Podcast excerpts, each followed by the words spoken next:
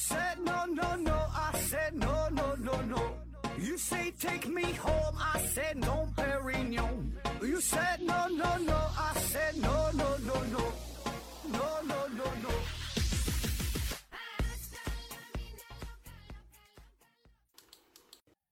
拼命探索不求果，欢迎您收听思考盒子。这一期啊，咱们聊一个与动物有关的话题啊。问题呢来自于百目屋主，他说：“听说呀，世界上只有很少的动物知道镜子里的是自己啊，而不是其他同类。那么哪些动物知道？啊，知道的比例是多少？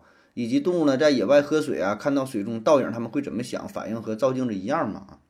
那咱们人类啊，一直是以万物之灵长自居啊。那么直到目前为止，起码我们觉得咱应该是地球上。”乃至宇宙当中唯一的智能生物啊，就是毕竟咱们没有找到呃其他的那些确切的证据。你说外星人也好啊，你说有什么 UFO 也好啊，对吧？起码现在没有实锤或者说没有官方的证据。然后呢，说在地球上那这么多的动物，呃，咱们看起来咱觉得是人类最出名，对吧？其他那些动物。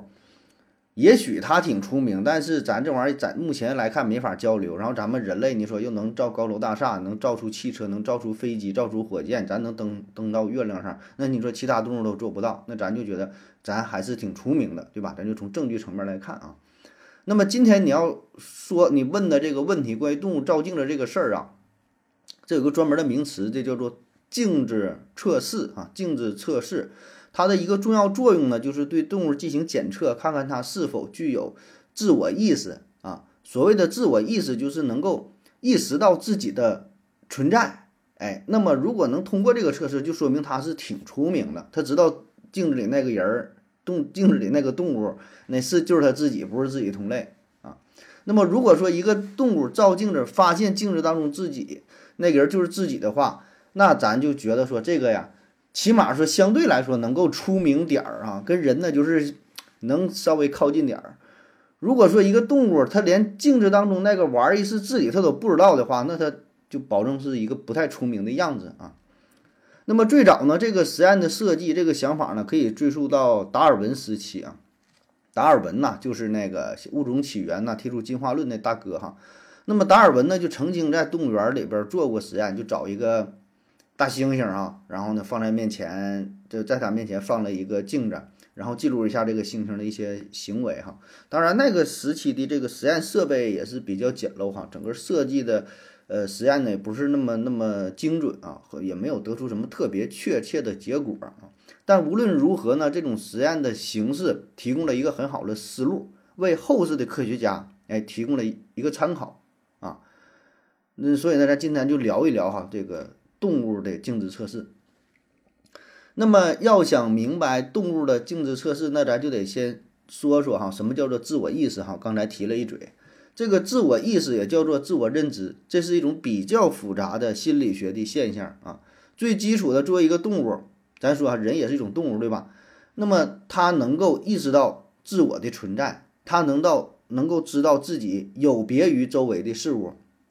然后呢，它得生存，它饿了知道找吃的，渴了知道找水喝，这是最基本的。可以说，这是每一个动物它存活的一种本能啊，否则这动物它也它也活不下去了，对吧？饿了它不吃，渴了不喝，那你这玩意儿物种它不灭绝了吗？哎，那么这种感觉哈，这叫做自主体自我，主体自我。那在这个基础上，还有一个更高层的自我认知，叫做客体自我。所谓的客体自我呢，就是。咱说是从这个第三人称的视角来看待自己，把自己当做一个客体而不是主体，把自己当做芸芸众生当中的一个人重新认识啊，知道我是我，知道我是这个群体当中的一员。哎，那你要能想到这一点啊，就是咱都能想到。咱说动物上能想到这一点，那就说明它拥有一个较为高级的思维。那么，如何确认说动物是否有这种客体自我的认知能力啊？这就是呃这个达尔文啊他要研究的事儿。所以呢，他就做了这个镜子测试一点零版本啊，咱管它叫一点零，就是最早的萌生的这个想法啊，在这个猩猩面前放了一个镜子，然后呢，镜子站在这个猩猩站在镜子面前啊，停了一会儿，看了看，上下打量一番，围着镜子呢转了几圈。嗯，最后达尔文呢也没没有什么确切结论哈。但是这个实验呢是启发了一个叫戈登盖洛普的人。哎，盖洛普呢，他是在一九七零年啊开发了镜像自我识别测试，简称 MS 二啊，这个可以看作是镜子测试的二点零版本。简单的说呢，就是通过这个动物啊，让它照镜子，看看这些动物会产生什么样的反应，是否能够发现镜子里边的就是自己个儿。那么，先从什么动物开始的呢？当然是和咱们人类亲缘关系相对近一些的，哎，就是这个黑猩猩。那么，盖洛普呢，他是找来了两只雄性、两只雌性，一共是四只黑猩猩，对这些黑猩猩分别进行实验啊。那么过程呢，就是把一只黑猩猩关在一个屋里边，屋子中间放了一个大镜子啊，然后呢，让这个黑猩猩在这个屋子里待上几天，全程呢对他进行监控。结果就显示，黑猩猩进入房间之后，对这个镜子很好奇。当他发现镜子当中有自己的同类，他会做出威胁的手势啊，那意思就是你给我滚哈，也会做出一些挑衅的动作哈，心说就是。那个怎么的？就那个你你瞅谁啊？对你东北话就你瞅谁，我瞅你咋地是吧？就两个人眼睛就就对上了，完事就快要干起来了啊！但是慢慢的吧，他就熟悉了镜子当中的影像，态度呢变得越来越缓和啊，不像最开始那种感觉了。然后开始对这个镜子啊，就梳理自己的毛发，哎，整成自己的小造型，甚至会做出一些鬼脸啥的。他觉得这玩意儿挺有意思啊。那么自此呢，研究学者就推测说，这个黑猩猩已经能够意识到镜子当中那个黑猩猩就是自己个儿，要不然他不会对镜子做出这么多这个搞笑一些滑稽的动作啊。那么间接的也就推测，哎，说这个黑猩猩应该还是比较聪明的啊，它具有自我认知意识，这个比一般的动物啊这就要高级一些。那么为了进一步验证，盖洛普呢又设计了。一个更为经典的叫做红点儿实验，红点儿啊，红色的小点儿。这个实验可以看作是镜子测试的二点一版本啊，在原来的基础上又升级了。那么怎么做的这红点儿实验呢？哎，咱说了，他先把不还是用这个黑猩猩嘛？他先把这个黑猩猩啊给麻醉了，这就给麻醉了。麻醉之后，在这个黑猩猩的身上点了一个红点儿。这个红点儿点在哪呢？就比较隐蔽，就是说你呃。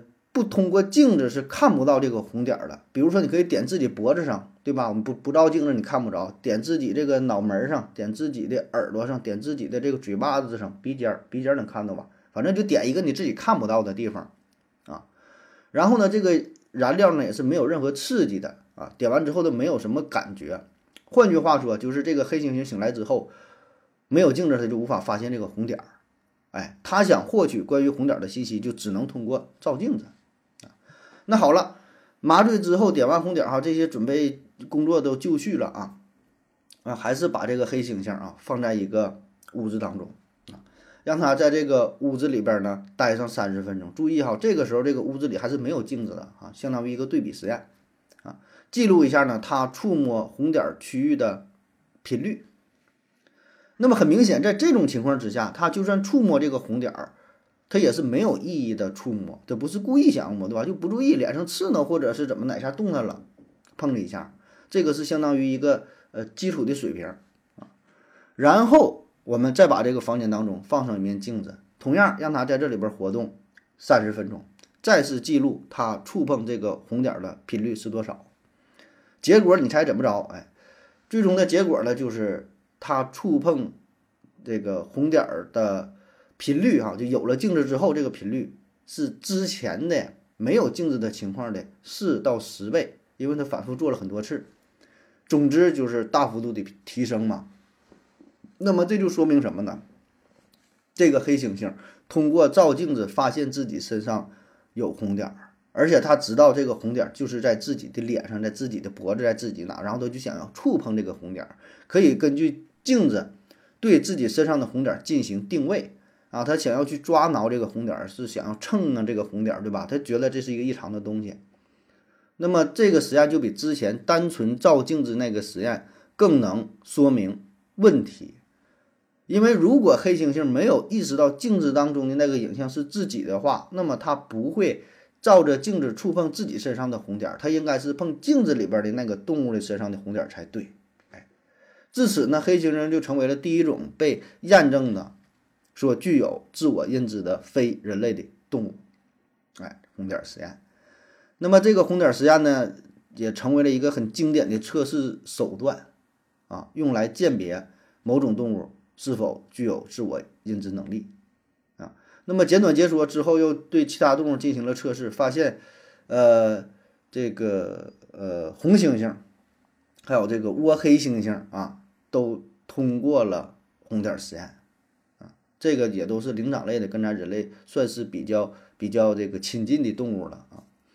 但是这个大猩猩没能通过哈，大猩猩没能通过红点测试实验。那么至于说平时咱很常见的这个什么汪星人呐、喵星人呐，也都没通过这个实验。然后还有一个是这个呃恒河猴啊，恒河猴这也是经常做实验用的小动物哈，也没通过红点实验啊，反而呢是出现了咆哮、张牙舞爪的挑挑衅性的行为。嗯，不只是动物，很多绝大多数动物通过不了哈，就算是人类。十八个月以下的小婴儿也通过不了这个测测试啊！咱说一般小孩满周岁了，他就一岁了，就开始学会走了，开始学会说话了，对吧？然后也有更多的互动，能有反馈，是吧？但是就算他到十八个月，他还通过不了这个测试，他不知道镜子里那个小孩就是自己啊！所以你看这个黑猩猩和红猩猩啊，这些这还是蛮厉害的啊。然后说还有一些动物的实验结果呢，不是特别的明显啊。说比如说这个猪啊，说猪啊，说八只测试猪当中有七只可以通过镜子找到隐藏在墙后的这个食盆猪食盆儿。然后说呢，第八只猪则在试则试图在镜子后面寻找食物啊。猪可能它有的这个实验。结果呢，不像这个黑猩猩啊，它这有这个手啊，能去挠，能去碰那么明显。可能有些动物结果就不是那么典型哈，所以还无法判断啊。那么之后呢，科学家又对这红点实验呢进行了升级啊，到了三点零版本啊，开始呢把目标锁定海洋生物啊，拿这个鱼做实验啊。那么第一个海洋当中的受试者呢，叫做龙头鱼哈，龙头鱼啊，这种鱼呢在热带呀、温带海域当中是非常常见。呃，它呢是以一些体外寄生物为食，所以呢，这龙头鱼呢也被呃称作是海中的清洁工啊。那么对这个鱼做实验，你说怎么做呢？哎，科学家呢先是对这些鱼啊进行了基础的一个测试哈，结果发现呢，它们就是照镜子的时候会对镜子当中自己有着强烈的反应啊，但慢慢的呢也会平静下来啊。比如说呢，他一开始看到镜子当中这条鱼呢，他会加速冲刺啊，然后呢又突然静止啊，就是感觉他自己也是在测试，看看镜子当中的那个生物的反应。哎，一来二去的，他就感觉到这个镜子当中的这个鱼是跟自己完全同步的哈，好像就感觉到有点不对劲儿啊。然后呢，科学家也对这个龙头鱼进行了红点实验哈。但是你说这个鱼它没有手，它它它怎么办是吧？那科学家也不管了，反正先涂上个点儿再说啊。也是在龙头鱼的这个脸上啊涂了个红点儿，正常的它看它也看不着，它眼睛它看不着地方。那么这个点儿是什么呢？就是它在呃鱼的皮肤下边呢注射了一层深层的凝胶啊。当然它有一个大的前提，就是确保这个凝胶对身体没有任何刺激啊，就是。没有感觉吧？让它产生所有的反应，并不是因为这个红点的刺激所造成的啊。那么结果就发现呢，注射这个红点之后，这个龙头鱼再照镜子，发现身上的皮肤这个标记这个地方有异常嘛，它就会使劲儿蹭啊，蹭这个容器，蹭这个镜子，蹭这个地方，他就想把这个异常的标记物给蹭下去。反正给人的感觉，他好像是从镜子当中发现了那个身上自己自己身上有这个红点儿。感觉镜子里边的那个鱼就是就是自己啊，应该也是挺出名的啊。然后呢，再做一个通过这个红点测试的动物，呃，还有什么呢？像这个小蚂蚁哈，科学家还对蚂蚁呢进行了实验。二零一五年，比利时的科学家对蚂蚁进行了呃升级版的改良版的红点实验啊。反正也就是利用一些技术吧，就非常小的吧。你说蚂蚁能多大点儿？蚂蚁的脸才多大呀？反正也是在它脸上做了一个小的印记，对吧？这要求是非常高了哈。那么在就没放镜子的时候呢，这个蚂蚁不会碰这个印记啊。放了镜子之后呢，这个蚂蚁呢就会触碰身体上印记的这个位置，哎，它也会也也会碰啊，但它不会碰镜子当中的那只蚂蚁，它还是碰自己。这说明蚂蚁是挺出名、挺厉害啊。所以你看蚂蚁长得挺小，感觉挺低级是吧？但是应该也是挺出名啊。那么类似的，你像有一些动物就不行，就这个蜘蛛，你看蜘蛛啊，它就没通过啊。它一照镜子给自己吓一跳，一瞅这什么玩意儿，挺吓人的啊。它没通过。那么直到二零一七年哈，其实通过这个镜子测试的动物呢并不多，好像只有就十多种。我查到的资料就十多种，除了刚才说的那几个，还有海豚、喜鹊、亚洲象。啊，那么这几个也是，嗯，平时也是公认的相对智商比较高的动物啊，像海豚是吧？大象什么的都说它挺出名的啊。但是呢，说这个非洲灰鹦鹉啊，虽然被认为是高智商的动物，然后呢，它却未能通过镜像测试，所以这事儿呢，也是引发了人们的一些质疑，就是说你这个测试方法是否准确呀？是否具有普适性啊啊？而且这个实验确实有一些不严谨的地方，因为啥呢？你会发现哈，这些镜像测试啊，包括说这个红点实验，它有一个很大的限制，或者说一个致命的缺陷，就是所有这些实验它都是通过视觉效果来进行判断的。而在自然界当中呢，有很多动物的视力是非常差，它并不是靠单纯的视觉来定位，很多是靠声音，很多是靠气味儿，还有靠超声波，靠什么红外线，对吧？就。大自然动物当中，动物很神奇，有很多动物呢是靠各种方式的这个这个综合能力啊，并不像我们人类，咱人类咱说主要就是靠视觉，百分之七十八十的这信息摄入都是靠视觉，然后呢，听觉占一小部分，能百分之二十左右，对吧？剩下的就是这个这个触觉呀、气味啊等等，所以就是感觉你说这个动物，你说没通过测试，就比如说这个狗。啊，汪星人是吧？也挺出名的。狗为啥没通过？有人就猜测，可能这个狗的视力本身就不是特别好使啊。咱都说狗的听力好使，鼻子好使，那么它没通过，那它，那说明你测试方法可能不对，是吧？你不能说通过视觉方面的